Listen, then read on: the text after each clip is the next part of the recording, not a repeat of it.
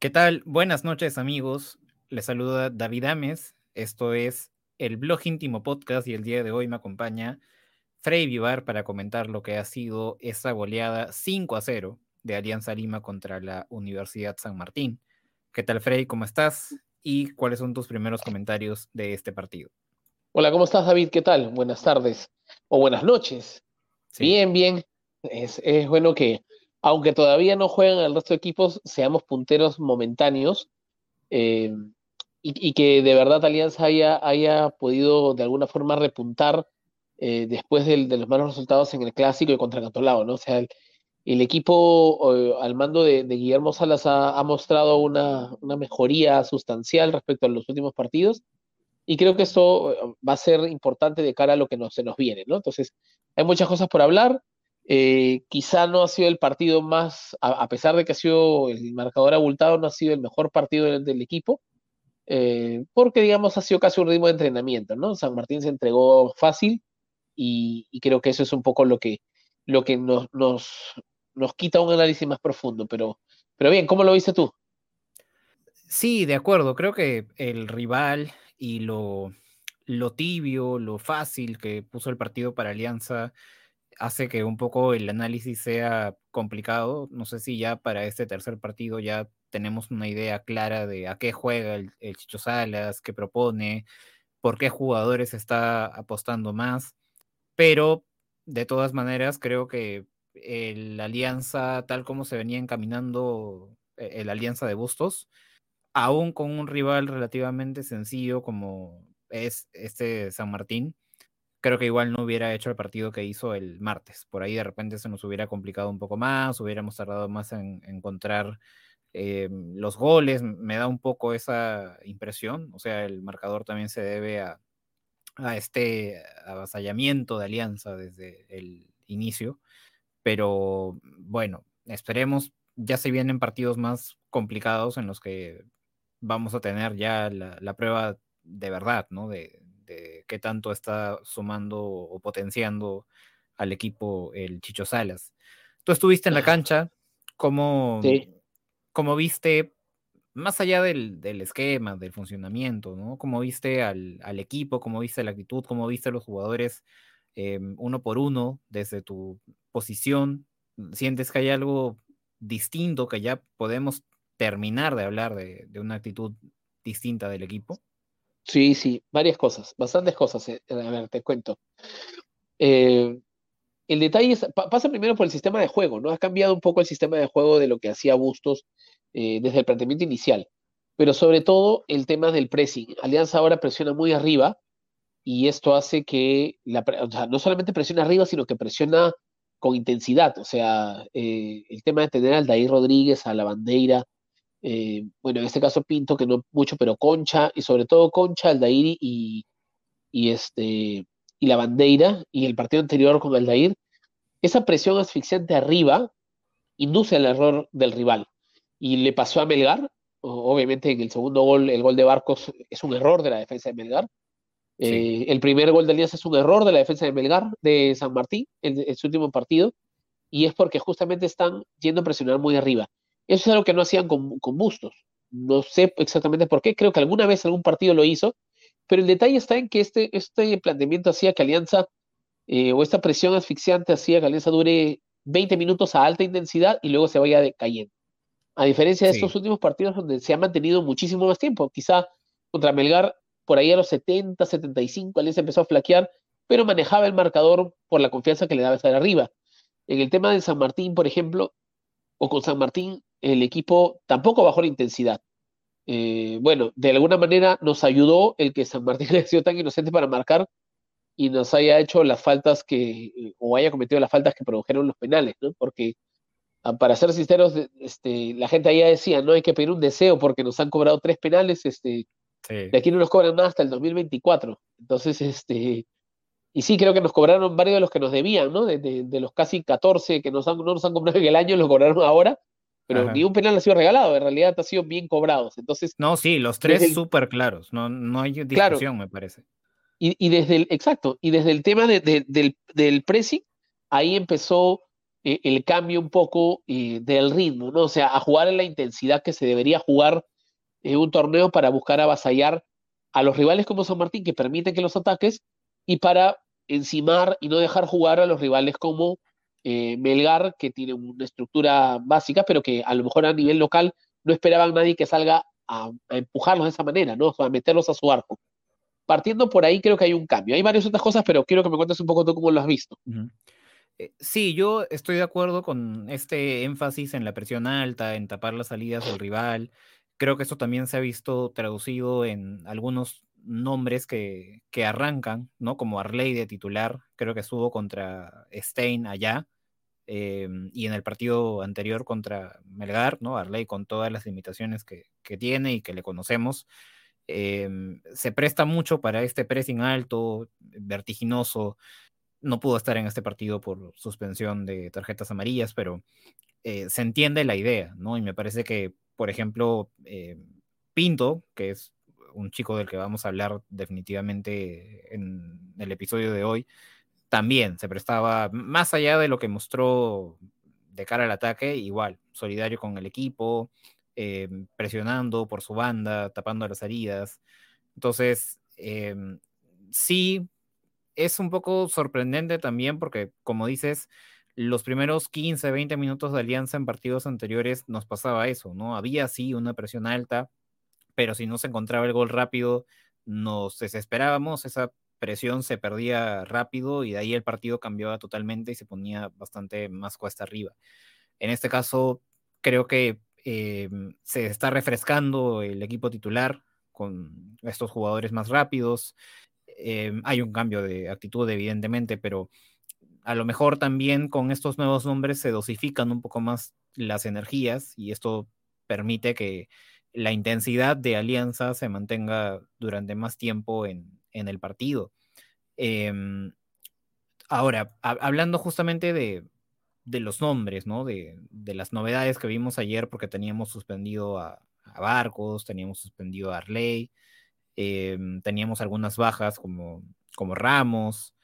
Entonces, ¿cómo viste los que tuvieron que, entrar ayer? Creo que sobre todo Pinto, ¿no? Que ha sido la, mayor novedad de, este partido. Pero lo más curioso es que Pinto no entra por ninguno de los suspendidos. Pinto entra por uno que podía jugar, que es Benavente. Sí. ¿Cierto? O sea, o sea por los suspendidos jugaron Aguirre, eh, perdón, Aguirre, bueno, jugó Míguez por Ramos y no recuerdo quién más, porque igual jugó Aldair, alguien más se me va por ahí que estuvo este, arriba. Eh, pero el, detalle está en que, eh, primero yo ya te escucho a ti subido en la chichoneta con todo, ¿ah? Ya te escucho. Pulo de chicho. No, no, no sé si tanto, no ah. sé si tanto. Pero, o sea, es evidente que sí hay un, un, cambio de mood, ¿no? O sea, en, en el equipo. Sí, claro, o sea, se nota, ¿no? Antes de continuar un poco cómo vi el tema de los reemplazos, vamos a leer un poquito los comentarios porque siempre en el programa leemos un poco lo que pasa. Sí, claro. Carlos Contreras dice, un sistema de juego, presión alta velocidad y solo tres toques. Es cierto, que es lo que hablamos al inicio.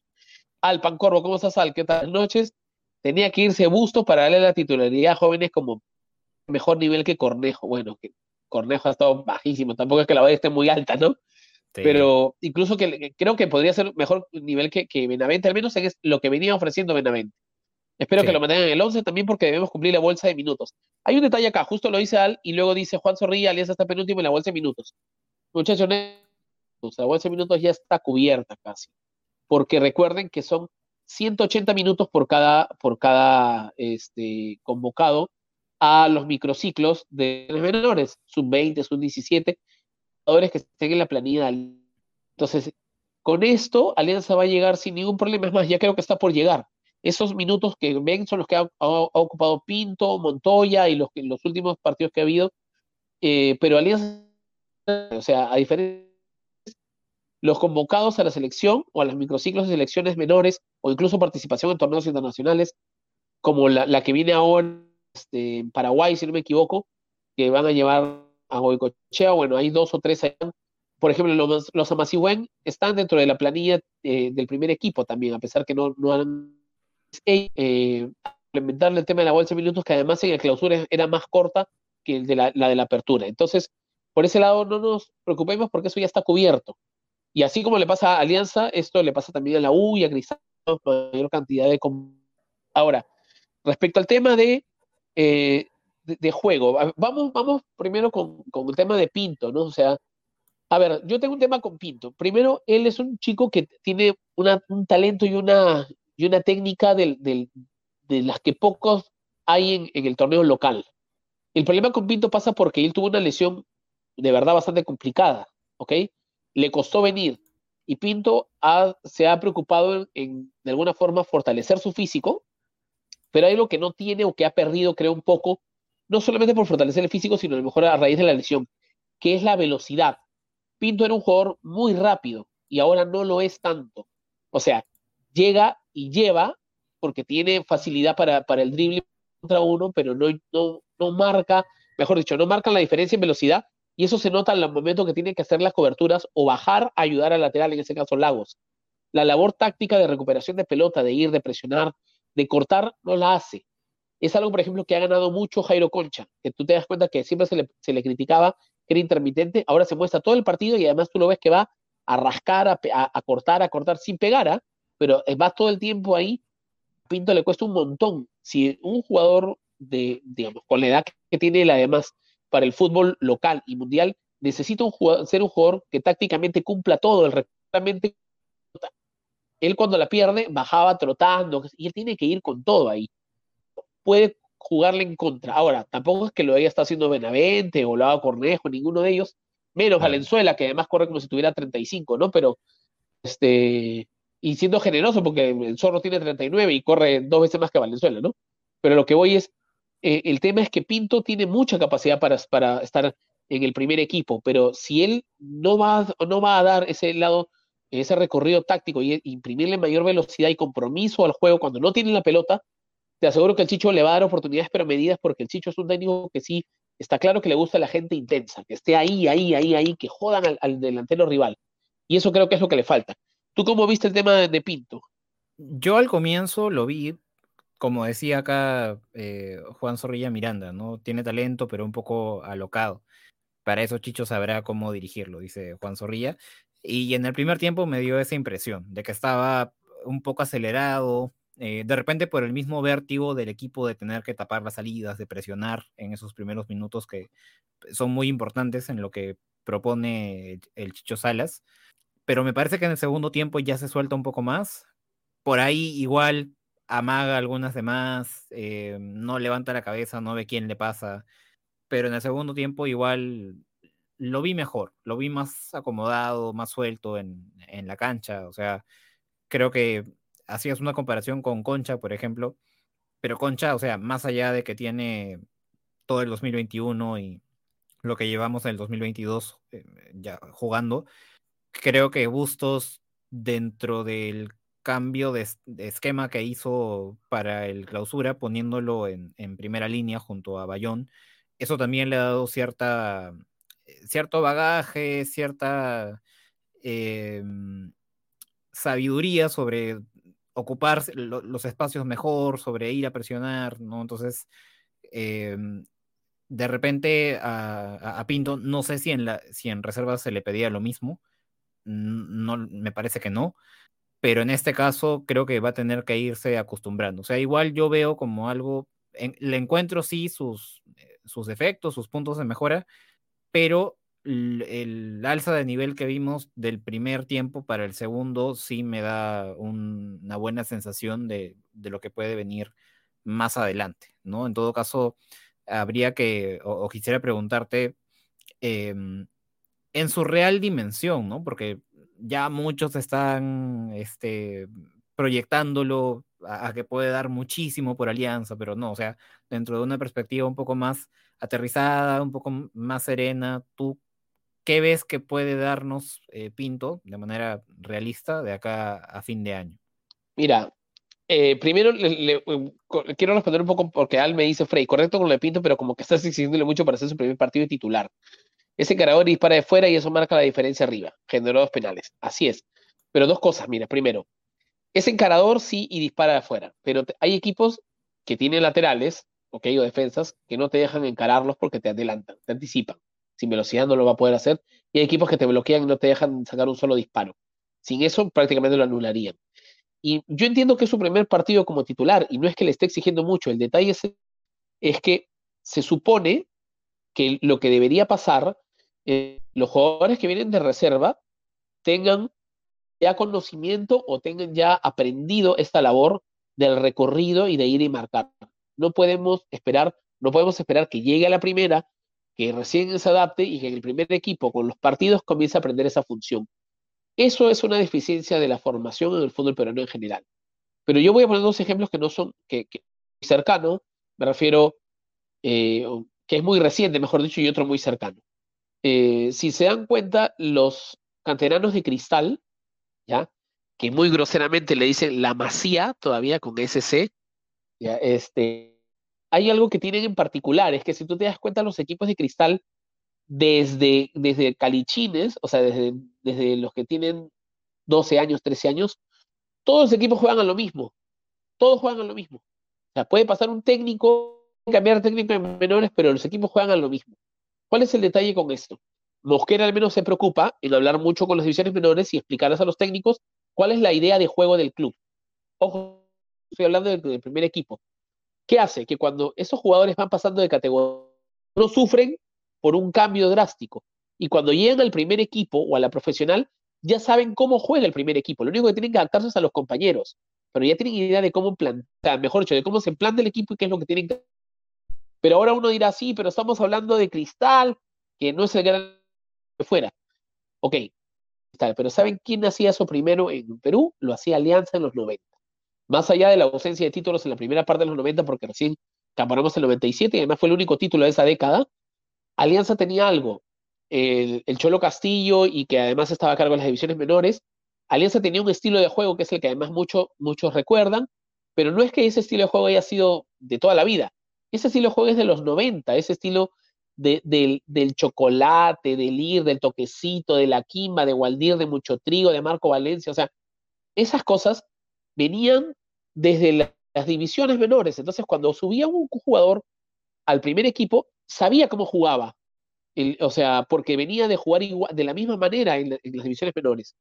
Eso es algo que no se hace ahora porque, claro, hubo un huecazo en Alianza en el tema de divisiones menores que se recuperando y los resultados están saltando a la vista, ¿no? Títulos consiguió y, o los primeros puestos con las divisiones menores, pero falta.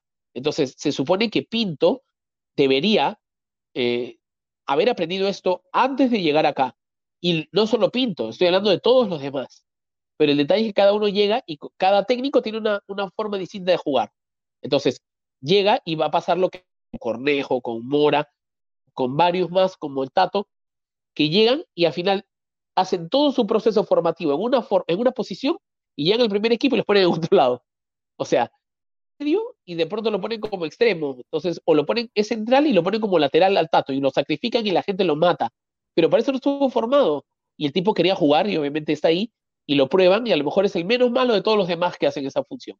Entonces, el problema, entonces, el, lo positivo cosa es, y con eso cierro, es que el Chicho los conoce desde, chicos, a la mayoría de ellos. ¿Ok? Que lo ha hecho entrar a Cornejo, a Mora dos veces por concha, o sea, para jugar en el medio, ¿cierto? Porque esa era la posición en donde ha crecido Mora.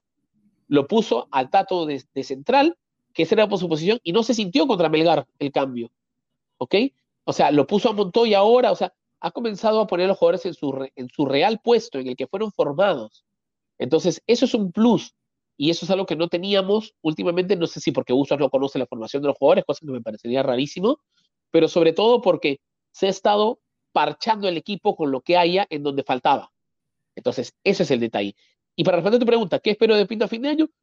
Que comience a generar, a ganar mayor dinamismo en la marca, que con la presión y que, y que se suelte cada vez más arriba, ¿no? Porque, mira, generar los penales, si el tipo es hábil y con un poco de velocidad, él tiene que agarrar la pelota y meterse al área porque si, si, no lo, si no lo faulean y le hacen un penal, a lo mejor se crea un espacio o para rematar él o para dar un pase. Entonces, esos jugadores como él, como, como hablando un poco las diferencias, este, como Brian Reina, que tienen esa capacidad, ellos tienen que ir adelante, adelante, no tienen que esperar ni retroceder la pelota ni nada, porque ahí se pierde toda la inventiva que tienen.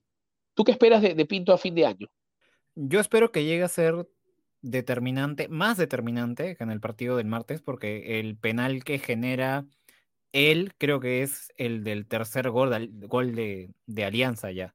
Entonces el partido ya lo veníamos eh, ganando cómodo, desde el 2 a 0 creo que estábamos bastante cómodos, pero lo que yo esperaría es ya, eh, no sé, pues un gol suyo, ¿no? Por ejemplo, tuvo una desde fuera del área que casi la clava en un ángulo, se fue apenas arriba del, travesaño.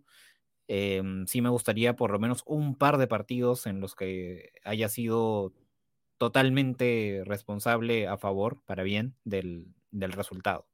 Creo que eso, o sea, todo lo que has explicado muy bien es definitivamente un factor a, tomar en cuenta, ¿no? Un jugador, eh, para un jugador de la reserva de Alianza, sumarse al primer equipo es definitivamente más difícil que para un reservista de, cristal, ¿no? Y, se nota también bastante claro esta eh, mayor este mayor conocimiento, esta mayor conexión que tiene el Chicho Salas con los que han sido formados en, Alianza eh, respecto a lo que Bustos tenía. O sea, creo que lo has graficado bastante bien. Por eso mismo no espero que en adelante Pinto sea de las figuras de Alianza en todos los partidos que nos resten, pero sí que tenga por lo menos un par de partidos en los que sea así de, determinante. Eh, acá nos dice Roberto Barreto, nuestro compañero. No se olviden de los que estamos en YouTube para que leamos los comentarios de, YouTube. Bueno, Alpan Corvo dice, y de nuevo el versus entre si es más importante el estilo de juego los resultados. Ambos en verdad. Aunque como diría el filósofo Charrúa Sanguinetti, el espectáculo es ganar, sobre todo en estas fechas finales. Remontamos, dice Alpan Corvo. Y vamos a pasar de la juventud, de lo que resulta eh, prometedor en, Alianza, a lo que es, bueno, la experiencia, porque la figura del partido tuvo un nombre y, apellido, hizo un doblete. Ahorita voy a compartir la, imagen en, en, pantalla y vamos a hablar de la actuación de El Zorrito Aguirre. ¿Sí? ¿Coincides en que fue la figura de Alianza de este partido? Es no, mentira, sí, sí. Sí, es el Sorrento, este. A ver, hay algo que, mucho, escucho mucha gente decir, ¿ya? Y que es que el zorro eh, ya debería retirarse el próximo, este año. A ver, Aguirre la velocidad, ¿ok? No ha perdido velocidad primero porque es un profesional y tiene un físico privilegiado y no es de tener tantas lesiones, no se ha lesionado tanto en su carrera, ¿ok? Y el tipo velocidad tiene, y ahora, eh, o sea, en la actualidad, incluso eh, se puede enfrentar con defensas mucho más jóvenes que él, ganan velocidad, ¿ok? Frente al arco, cuando está fino y cuando además el equipo juega también un poco para él, como pasó el, hace dos días, el lunes, también es efectivo y ha hecho muchos goles eh, históricos y como dice este eh, nuestro compañero Roberto Barreto, este, que ha hecho una investigación y ha hablado hasta los profesores, tiene 100 goles ya con Alianza. 100 goles. Entonces, yo no sé por qué tendríamos que retirar a Aguirre. Ojo, no estoy diciendo que tenga que ser titular el próximo año, pero como una pieza de recambio, nunca está mal para ver un partido a punta de, o sea, de velocidad, de, de presión, porque no lo hace mal. Yo no estoy diciendo que sea que con él tengamos que ir a la guerra y buscar a Libertadores, o sea, pero yo no creo que debas retirar un jugador que eh, todavía rinde. Para el torneo local te rinde y es una buena pieza de recambio. A diferencia de Farfán, que obviamente, pues, o sea, yo corro más que Farfán ahorita, imagínate, ¿no? Y con eso te digo mucho. Entonces, yo no creo que se deba retirar a Aguirre. Eh, bueno, quizás si sale campeón, yo creo que sí debería retirarse para evitar hacer la gran Leo Butrón, de querer hacer más cosas y terminar haciendo un papelón. Entonces, si campeones, creo que sí, de irse. Y ojo, ahora que están de moda las despedidas y todo, más que que obviamente hay otros jugadores, entre comillas, consagrados que eso, para el aliancista, Aguirre con cinco títulos y con todo lo que le ha dado y, siendo uno de los goleadores del club, debería tener una despedida por todo lo alto. Debería tener una despedida a estadio lleno. O sea, sobre todo si campeonamos. Eh, yo sé que a lo mejor él va a querer seguir jugando, ¿no? Pero eh, pero él sí está cerca a los 40, él, está, él es un poco, es mayor que Barcos. Barcos hay gente que se queda cerca a los 40, tiene 38 cumplidos este año recién. ¿Ok? Entonces, eh, yo no creo que venga a retirarlo y yo estoy de acuerdo en que fue la, la, la, figura de la cancha. Este, pero bueno, acá dice Jin Chu Kinde, dice, las verdaderas finales son las que vamos a jugar en provincia. De local quiero ser súper optimista, jugando como lo está haciendo, no hay duda que en casa somos fuertes. También creo que, que sí. ¿Sabe cuántos minutos tendrá Alianza por el tema del microciclos para cumplir con la bolsa? No tengo claro cuántos han sido convocados, Mauricio, pero son 180, creo, por, por cada uno. Eh, dice, y de nuevo el versus entre si es más importante el estilo de juego o los resultados. Ambos, en verdad, aunque como diría el filósofo Charroa Sanguinet, ganar, sobre todo en esta fecha final. Ya lo había leído, sí. Ah, sí, ahí, ahí. Acá, sí. Juan Zorrilla dice, Zorro es corazón, pero en velocidad no es más rápido que un juvenil. Ahí sí discrepo, dice. Ojo, em, a mí me, que viene bien el resumen, ¿no? Parece, Yo sí lo he visto más. Sí, o sea, a, mí me parece que cuando hay, por ejemplo, ocasiones de, no sé, un balón en disputa y él tiene que correr y hay otro defensa, o sea, él y el defensa están detrás del balón, él tiene las de ganar la mayor parte de las veces, así el defensa sea, sea joven. Pero de ahí a decir que tiene velocidad o explosión con la pelota en los pies, eso sí me parece que lo ha perdido de manera lógica, ¿no? O sea, con, con la edad que tiene. Eh, y yo estoy de acuerdo en que mm, futbolísticamente no tendría por qué retirarse este año, ni, ahora, ya es más una cuestión de decisión personal de él, o sea, si yo fuera él y este año Alianza campeona, yo este año me, me retiro por todo lo alto, pero sí, o sea, futbolísticamente tiene todavía cosas para, eh, para dar y a mí me dio un montón de gusto el doblete que marcó el martes. De hecho, yo estaba pidiendo por, por Twitter que alguno de los penales, aunque sea, se, se hubieran dejado a él para que complete su, eh, su hack trick eh, y aumente su, su, cuenta goleadora, ¿no? Pero bueno, pues, en fin. De hecho, antes del partido yo estaba un poco preocupado, no tanto, porque, o sea, es esta San Martín que está muy mal y muy probablemente vaya a, a descender este año. ¿no? Pero sí me preocupaba un poco que no esté Barcos arriba, ¿no? Barcos es de los jugadores infaltables en Alianza, es un referente eh, en área rival muy fijo en, Alianza, ¿no? Y, que bajo el 4-3-3 actual, el zorro pase a ser el, nuevo punta en solitario, ¿no? Con todo lo, distinto que es de, Barcos en características, me preocupaba un poco, pero al final nos terminó, creo, sorprendiendo a, varios, ¿no? el, martes. Eh, y te hago un poco la misma pregunta que te hice respecto a, Pinto, ¿no? Pero hablando ya de un caso totalmente diferente, ¿no? Que es el zorrito con todo lo que ya sabemos de él. Em, ¿Qué esperas de lo que pueda darnos el zorrito para lo que queda del torneo? Espero por lo menos unos tres o cuatro goles más, hablando de, su cuota goleadora, ¿no? Porque yo no creo que vaya a ser titular, salvo que Barcos le pase algo, o alguien de arriba.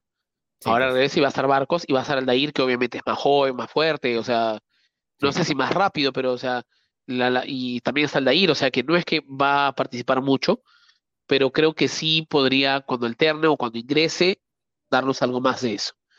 Pero hay algo que dice Joel Cuadrado que, que, quisiera responder, que dice, hola Frey, Z15 tiene velocidad y talento, pero dime, por favor, cómo bajar el promedio de la, delantera.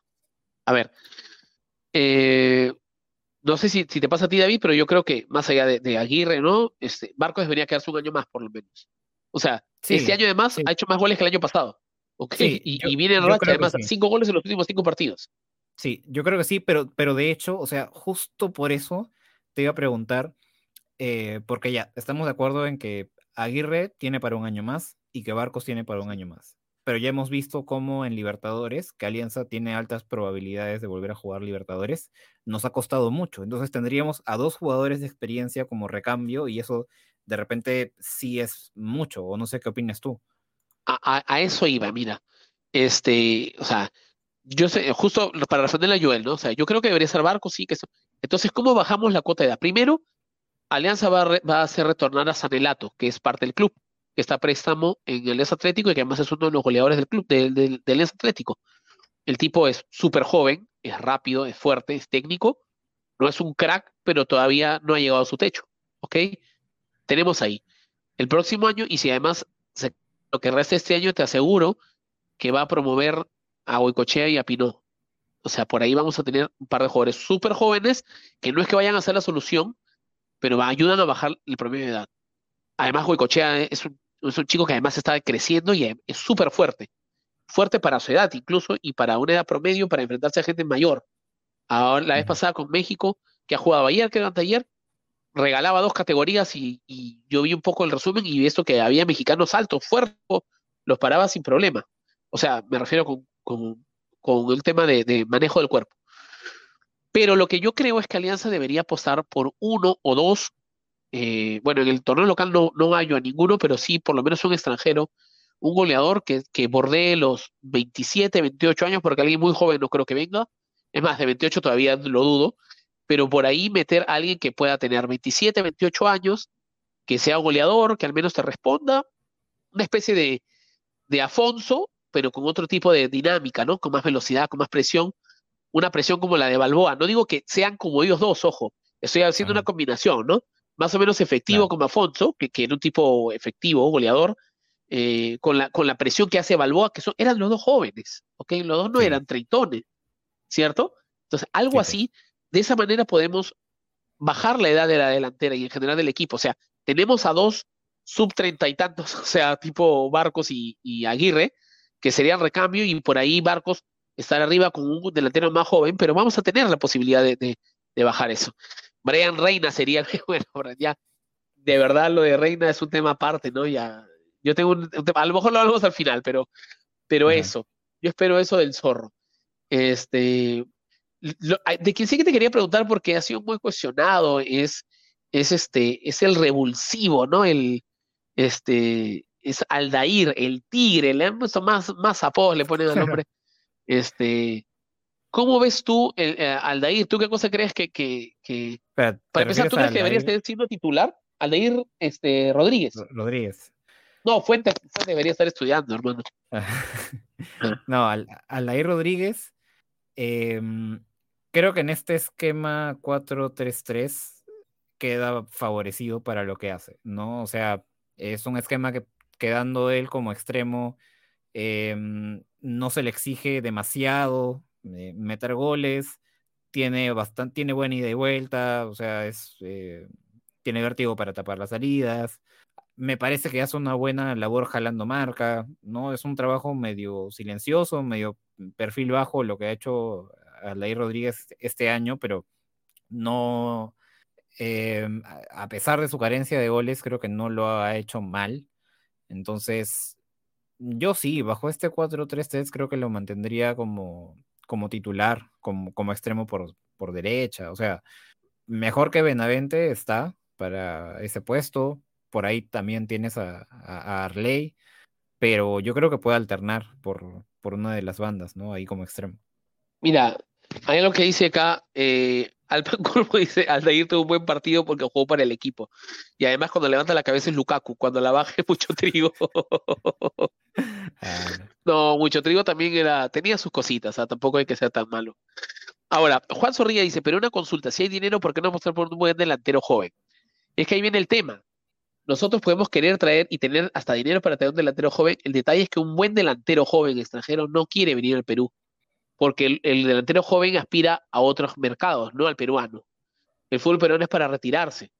El fútbol peruano, aunque no lo crean, es para los jugadores sudamericanos una especie de lugar donde asegurarte el futuro.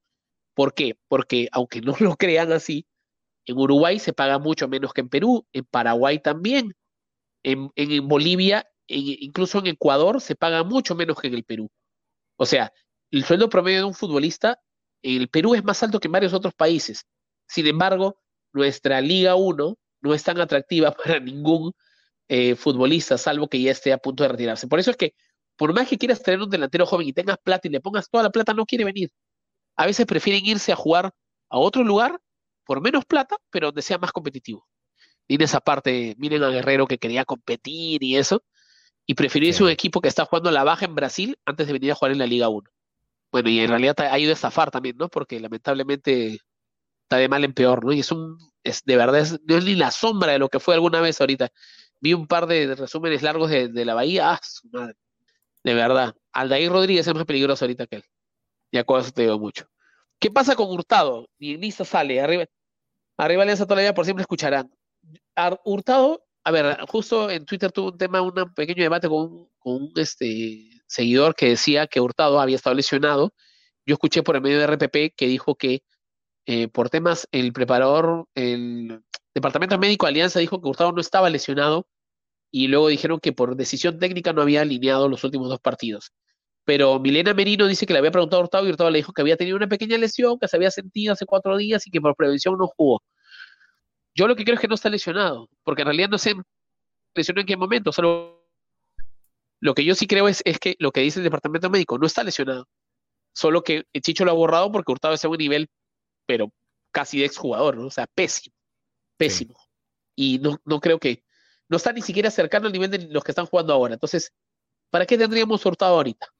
O sea, ¿para qué? No, no, sí. Para mí está bien borrado de, la lista. O sea, tuvo la oportunidad, la cantidad suficiente de, oportunidades em, como recambio y en ningún partido de los que entró marcó alguna diferencia, em, ni en los que terminó ganando Alianza, ni en los que terminó con un resultado más adverso. O sea, nunca se le vio a, Hurtado. Em, y hablaban de, eh, hace un rato hacían la comparación entre Pinto y, y Benavente, por ejemplo, ¿no? Pero, eh, o sea, si en este momento ya es tema de, discusión, la comparación entre Pinto y lo que puede aportar Benavente por, por bandas, con Hurtado ni siquiera hay cabida para la discusión. O sea, ahora que tenemos la alternativa de, de, Pinto, Hurtado no tiene nada que hacer en, en lista. Y es una lástima, ¿no? O sea, creo que muchos pudieron haberse ilusionado con lo que podía dar eh, Hurtado después de toda la, trayectoria que, ha tenido a lo largo de estos años, pero no, o sea, para mí está bien quitado de, la lista de parte del Chillo Salas. Mira, hay, un tema también, hay alguien que nos estamos olvidando, que creo que, bueno, ha estado lesionado, pero que, que siento que debería tener ahora más oportunidades también de jugar, y demostrarse sin tanta presión, que es Leighton. Mm, Leighton. Está Leighton. Leighton también es un tipo dribleador, encarador, con vértigo, veloz, pero no ha tenido muchas oportunidades, pero ojo, tiene que ver mucho con lo que, con, que Bustos ha confiado en su grupo pequeño, ¿no? Ha sido, era, Bustos ha sido el, el Gareca de Alianza, no en resultados, pero me refiero en ese estilo de, de proteger a su, a su plantel. ¿ok? O sea, de cerrarse y de morir con los suyos, con, con 13 o 14 máximo. Entonces, y cuando ponía a otro jugador fuera de esto era porque tenía necesidad, expulsados, suspendidos o lesionados, entonces se ponía al otro recién. El Chicho está rotando gente en el plantel y está dándole la oportunidad a todos a empezar desde cero. Le está dando la oportunidad de mostrarse a Cornejo, a Montoya, que, no, que, que con Bustos veía todos los partidos desde la tribuna. ¿Ok? O sea, está haciendo jugar a todos pero no porque no tenga nadie más, sino porque les está dando minutos, les está dando rodaje. Ya está en el jugador aprovecharlos o no, porque competencia ya saben que hay. Y también se sabe quiénes son los, los, titulares habituales. Pero entonces, está Leighton. Bajo ese esquema, Hurtado va a tener que esforzarse muchísimo para ganar su lugar. Y ojo que tiene contratos el próximo año. Ahora, ni qué decir también de tu, de tu ídolo este, Jefferson Farfán. ¿okay?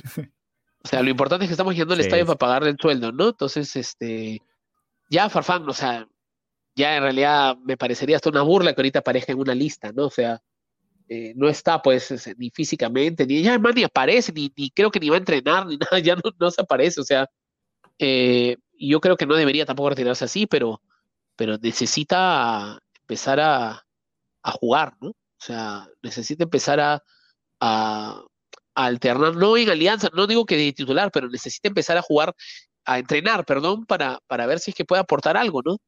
Pero mientras haya gente joven que se esfuerza, que esté en buen nivel, que eso, el resto de cosas, este, el resto de cosas no, eh, o perdón, el resto de jugadores que, están en, mal nivel no tienen cabida, ¿no? Sí, acá tenemos más comentarios sobre, sobre algunos jugadores, dice Juan Zorrilla, para mí plata al agua son las contrataciones de Hurtado, y de Aldair Fuentes. Bueno, Fuentes es otro que está ahí medio, medio pasando piola, pero que cada vez que, entra con Alianza da miedo. Javier Ramos, Anelato tiene que volver el próximo año. al Pancorvo. Lo de Hurtado estaba cantado. Es un exjugador que vino sin ritmo, le ha negociado del fondo, del fondo junto a lo de Fuentes, Leighton y Ramos. Eh, ¿Tú crees que sea tanto así, lo de Fuentes y Ramos? Mira, lo de, lo de Hurtado, para empezar, este, Hurtado tiene 32 años, en realidad no, tendría que ser un jugador. Hurtado pasó por dos cosas, unas lesiones larguísimas y, de verdad graves, que le han quitado seguridad probablemente, y lo otro ha sido el tema mental de, la muerte de su mamá, que para él era como es Doña Peta para Paolo, ¿no? O sea, claro. que es un dolor que Cristiano ha superado y, y al tipo lo ha letargado, lo ha puesto no sé, o sea, porque tú ves jugar hace dos años, tres años, a Hurtado eh, en Europa, en Portugal, en general, no recuerdo dónde se fue, a, creo que a, no, sé, no, a Rusia no se fue, a Turquía creo que se fue, y tú lo ves y, es un tipo que tú dirías, oye, acá va a venir y la va a romper, porque el, talento le sobra, pero, o sea, desde, desde, el momento que hace, que cobra ese, ¿te acuerdas ese tiro libre en el clásico que todo el mundo esperaba el centro y saca una patada a cualquier lado? O sea, te das cuenta que el tipo está totalmente desenfocado y él incluso en sus redes posteó que mucha gente critique y no sabe lo que uno vive. Este, y está bien, en parte, como un ser humano se le entiende, pero así como se entiende que está en un mal momento, también se tiene que, eh, el club tiene que entender que él no se le puede estar dando oportunidades jugando un campeonato competitivo a alguien que no está en ese momento a lo mejor 100% enfocado. No sé, se prepare, que haga una buena pretemporada y a lo mejor el próximo año que todavía tiene contrato, se busque ganar un lugar, se proponga hacer un gran torneo y, vuelve a ser, porque, a ver, Hurtado al 100% es un jugador súper valioso, jugador todavía. Depende de él también, porque obvio, si él tampoco muestra mejoría, sí, pero jugando en provincia y, en carrera, ¿no? Este, respecto al tema de Fuentes, el detalle es que Fuentes, ya lo he dicho muchas veces, Fuentes es alto, pero no sabe cabecear, no sabe saltar, no gana por arriba no gana por abajo, no sabe marcar, es torpe para, para parar la pelota, o sea, no tiene técnica.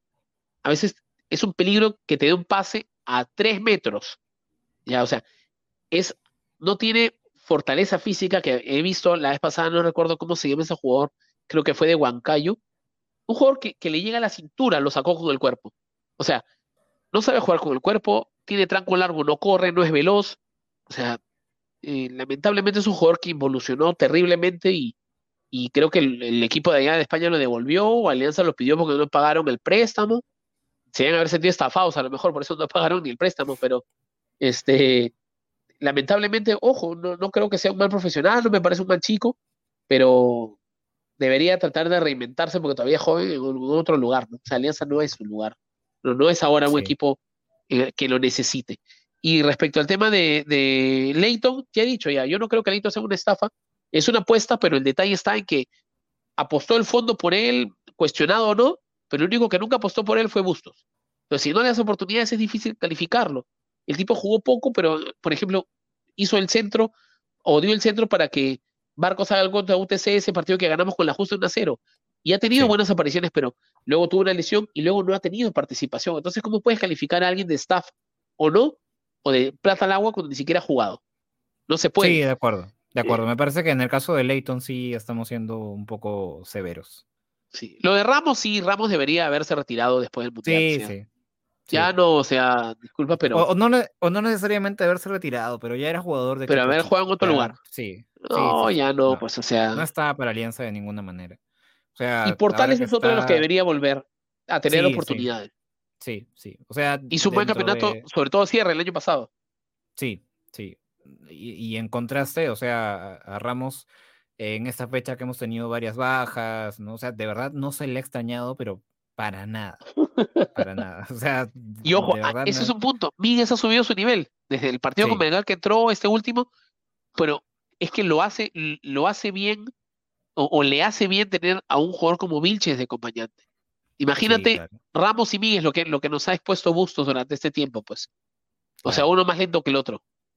Imagínate. Entonces yo creo que, que Miguel, además, es un tipo aguerrido, es un tipo que, que recuperando su nivel aporta. O, también es otro que los que creo que debería no, no continuar en el plantel. Así ya sea peruano y juegue como peruano, no sé qué tanto podría servirte un Miguel en el plantel. Eh, a lo mejor en lo anímico. ¿Ya, qué edad tiene Miguel? 30 y 35 creo que tiene. 35. A ver, te digo ahorita. Alpancoro dice, eh, Fuentes y Ramos faltaron a la clase de cómo marcar al rival. Nunca he visto a dos jugadores que generen faltas tan tontas a un rival que está de espaldas al arco. Eh, sí, de acuerdo. Acá. Mira, Miguel tiene 35 años cumplidos recién en junio. Mm. O sea, no, tampoco está retirado, pero ¿cuál es el tema? Es que Miguel se ha perdido velocidad. No sé si con pues. una buena pretemporada o algo pueda ponerse a punto, pero, pero este, ha perdido velocidad. Y creo que además Bustos no encontró el equipo del todo este año. Sí, sí. Nunca, terminó de, nunca terminó de cuajar eh, la alianza de este año. Eh, de hecho, hasta ahora, o sea, me parece que em, lo de Melgar, si no encontrábamos los goles rápido, probablemente se hubiera dado un escenario parecido al de otros partidos. Em, no sé, pues en el clásico, para mí Alianza hizo un primer tiempo correcto, fue dominador, tuvo un par de ocasiones claras y después se termina desmoronando. Entonces, em, creo que las pruebas de, fuego para Alianza son las que vienen, ¿no? El partido en Cusco, el partido en Ayacucho, el partido en Trujillo contra Vallejo. Tenemos salidas pendientes para hacer que no están tan, tan fáciles. Entonces, creo que ahí se va a ver eh, realmente de qué está hecho este alianza del Chicho Salas. Mira, yo creo que el tema anímico es súper importante en estos aspectos. El envío anímico que ha tenido el, plantel en estos últimos partidos eh, los hace creerse capaces de hacer varias cosas. ¿okay? Yo no digo que va a ser fácil, pero, pero también creo que Alianza va a dar pelea en todos los lugares donde vaya. Ojalá que saque resultados positivos. De hecho, tenemos uno de los fixtures más difíciles de lo que resta, a diferencia de Melgar y Cristal. ¿Ok? Por ahí ellos tienen a la U, que no sé qué tanto pueda hacer pero la tenemos complicada. Eh, lo que Alianza necesita es, es tratar de hacer de... A ver, si Alianza logra ganar en clausura, lo más probable es que también lo haya hecho metiéndose entre los dos primeros en el acumulado. ¿Ok? O sea, difícilmente yo lo veo a Alianza ganar en clausura y que no le alcance para el acumulado. O sea, no tendría mucha lógica. Si Alianza gana en clausura y se está entre los dos primeros en acumulado, habría una final directa con Belgar. Sí. Ahora, siempre y cuando Melgar también esté entre los dos primeros, que también se viene cayendo. Porque si Melgar no está entre los dos primeros en el acumulado, va a jugar una semifinal con Cristal. A lo mejor puede quedar segundo en un lado o primero. Sí, pues. Sí. Entonces, este, si quiere ir a la final de frente y evitar una semifinal, tiene que ganar en clausura. eso es, eso es lo, que queda. El detalle es que tenemos juegos difíciles en adelante. Eh, no sé qué tanto recambio tendremos eh, o resto físico para mantener el nivel de esos dos últimos partidos. yo, no, yo imagino que en, Trujillo el Chicho no va a salir como ha, ha, jugado en Lima los últimos dos. No creo que salga a presionar desde arriba. Además, Vallejo no es San Martín. Bueno, Belgar tampoco era, era poca cosa y lo hizo, pero, pero este, no sé qué tanto vaya a salir a, proponer. Eh, no, aparte, Belgar era, Melgar era un rival que antes del partido con Alianza ya venía con cierto bajón. Vallejo, por el contrario, está en un alza ya desde hace algunas fechas. Claro. Ahora, este, un segundo. Acá vuelven a preguntar sobre el tema de la bolsa de minutos. Parece que habían llegado recién este. Elmer Guamanista. Tenemos que preocuparnos en la bolsa de minutos. No, Elmer, no hay que preocuparnos por la bolsa de minutos. La bolsa de minutos ya está casi cubierta ya. Ya está casi cubierta porque eh, Alianza tiene 180 minutos por cada jugador convocado a los microciclos de selección en menores. Y con eso ya tenemos casi cubierto todo. Así que no, este, no tenemos que preocuparnos por ese tema. Así que tranquilo con ese detalle. Luego dice, ojalá el próximo año se contrate un buen central, lo que jugaría Vilches con un buen central al lado, mejoraría mucho más. Yo quisiera ver a Zambrano y a Vilches de centrales. ¿Te imaginas? Sí, pero Zambrano y Vilches. Zambrano, si es que llegara en algún momento a, Alianza, ¿tú cuándo crees que sea eso? Yo sí creo, primero, yo sí creo que Zambrano va a llegar a Alianza. Eh, yo sí, primero que es hincha, que él ha dicho que quiere jugar, pero no ha, no ha, vendido humo así como vendió Pizarro, el Guerrero y todo, ¿no? Y, y aparte, pues un tipo así, eh, por tener el perfil que tiene, él va a llegar a jugar a Alianza, eso tenlo seguro, ¿no? No es una primicia ni nada, pero te, te puedo asegurar que va a jugar en Alianza. ¿Cuándo? No lo sé. Pero ya en Argentina estuvo diciendo de que, de que ya no quería jugar al fútbol, que eso a lo mejor ya no siente mucho, mucha pasión por estar lejos. Este, ha jugado toda su vida, creo, desde que tiene 17 años, creo que juega en el extranjero. O sea, el tipo casi no ha jugado en el fútbol peruano, no, jugó en menores de Cantolao, pero este, yo creo que él sí va a venir a Alianza. Si va a ser el próximo año, mejor, porque obviamente también los años pasan, él tiene 34, si no me equivoco, 34, 35. Bueno, pero él está plenamente físico, o sea, eso no es problema, ¿no? El tipo está para la alta competencia todavía. Y un jugador como él con, con, con yo creo que darían una muy buena dupla. Se necesita otro lateral. Yo sé que creo, no es que esté 100% conforme, pero creo que con Perú sí nos alcanza por la derecha, pero no hay reemplazo. ¿Ok? Por izquierda, Lagos creo que ya llegó a un techo y parece que no le interesa crecer más, porque tenía todo para hacerlo, pero parece que se ha conformado con eso y sí se requiere un, lateral izquierdo, no sé si un argentino, un ecuatoriano, alguien que, que se coma la banda así, que, que, que haga, mira, alguien que siempre me, gustó, me hubiera gustado que juegue en Alianza, que nunca jugó, pero ya está tío, ¿no? Es Jair Céspedes, por ejemplo. Sí, Céspedes es un tipo que, que, o sea, marcaba, se entraba bien, era veloz, salía, o sea, no, no fue súper destacado, pero era un tipo bueno para su puesto, al menos para el torneo local. Algo así en Ecuador hay escuelas de laterales, o sea, algo así deberíamos traer, un par de laterales.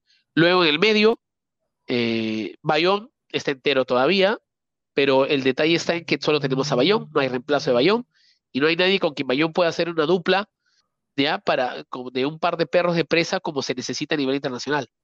Ya nos dimos cuenta que a Bayón solito se, lo, se da un festín Claro, y no era porque sea malo, sino porque, obvio, pues si es uno solo y te atacan cuatro, el tipo no es un pulpo, ¿no? y pues. aún Hayo, que era el pulpo, tampoco contenía cuatro, o sea, eh, en detalles que, que, falta ahí, ¿no? Pero este, acá hablan todavía del tema de, dice, contraten a Carlos Zambrano, no mucho que Boca le pague más, podemos competir con una oferta de dos años. Eh, Trujillo hay que ir a presionar porque Vallejo va a salir a proponer, ¿no? ¿Qué más dice? El partido común y se debe ganar sí o sí, pero además probar el 11 que enfrentará a Vallejo.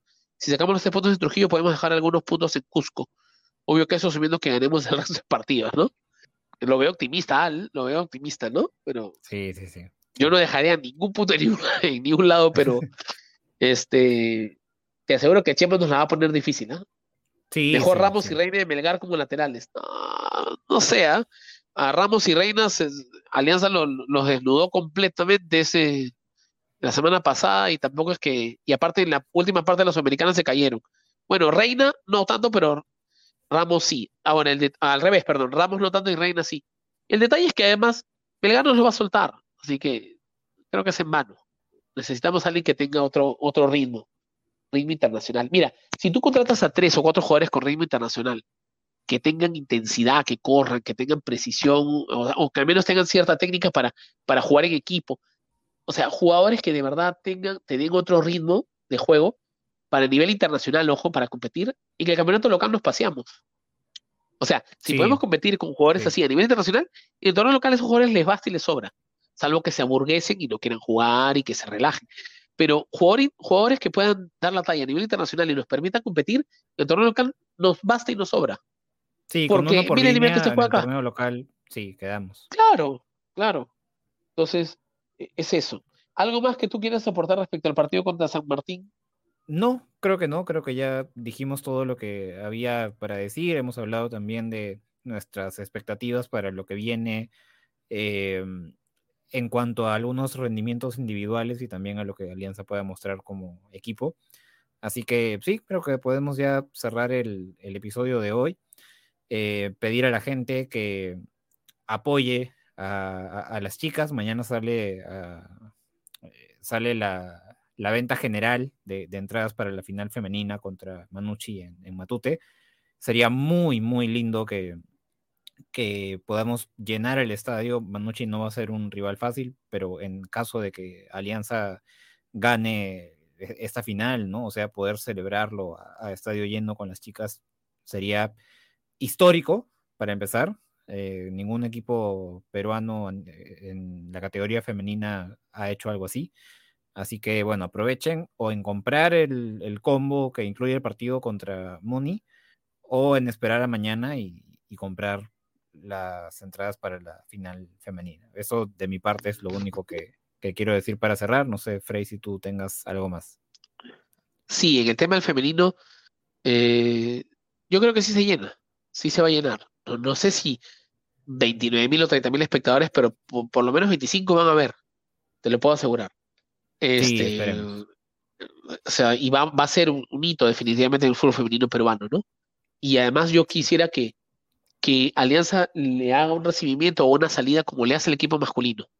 Así, con fuegos artificiales, con todo, con, con, humo, con todo lo que haya que hacer, porque se lo merece. O sea, obviamente lo que queremos es que campeone y no es un partido fácil, no va a ser fácil, ¿ok? Pero, este, y además, sin adelantarnos, ¿no? Porque tú sabes que soy uno de los que nunca se quiere adelantar a las cosas y no confía, pero además de un recibimiento digno de una final y de, y de, y de lo que merecen las chicas, creo que, que Alianza debería tener preparado, sin mostrarlo, sin nada, por si campeona también debería tener preparado una fiesta para ellas. O sea, un festejo digno también de, de, de las campeonas y de jugar estadio lleno.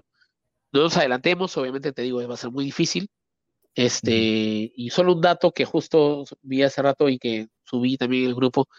Luz Campoverde, que es la, la jugadora que le dicen el rayo, la rayo en, Manucci, que es una, la, goleadora del, la goleadora del torneo, por cierto, ahora, con 19 goles, este, 18, 19, 19 creo que va, este, es aliancista, o sea, es, es ahora no lo muestra mucho, juega en Manucci, pero yo vi hasta tres publicaciones de ella de años anteriores eh, mostrando su hinchaje por Alianza.